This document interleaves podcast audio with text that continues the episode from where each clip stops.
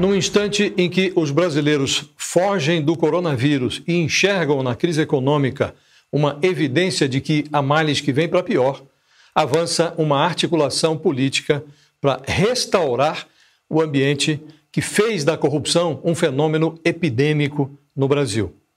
Eu sou Josias de Souza, colunista do UOL, e aproveito esse nosso encontro semanal para falar sobre a volta por cima da banda podre da política.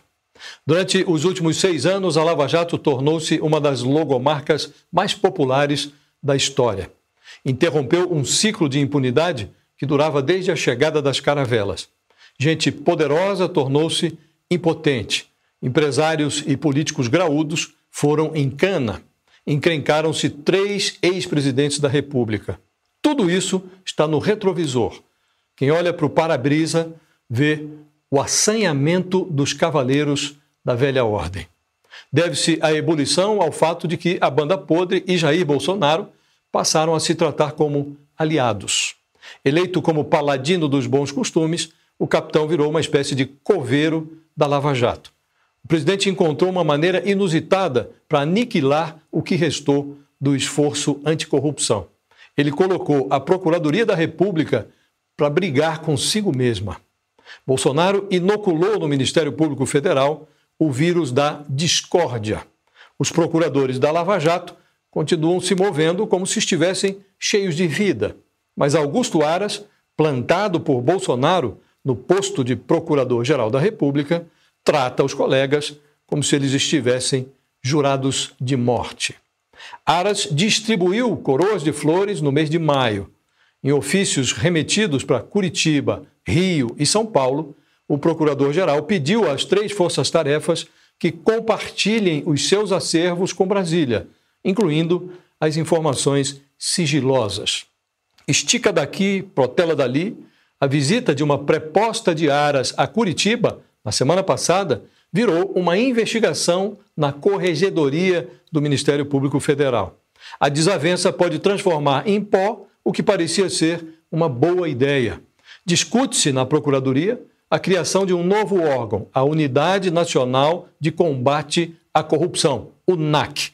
Esse órgão coordenaria, a partir de Brasília, as grandes investigações contra a roubalheira. Seria uma forma, inclusive, de dar um epílogo digno à Lava Jato, tornando perenes os aspectos positivos da operação. O problema é que o vírus da discórdia fez da Procuradoria um organismo patológico.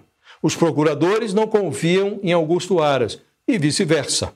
Enquanto a Procuradoria afunda, Bolsonaro tenta domesticar órgãos de controle. Depois de enviar o COAF para os fundões do Banco Central, o presidente coloca a Polícia Federal na coleira. Simultaneamente, Bolsonaro estreita sua inimizade com o Centrão, blinda-se contra eventuais pedidos de impeachment ou denúncias criminais que dependem do aval da Câmara para prosperar.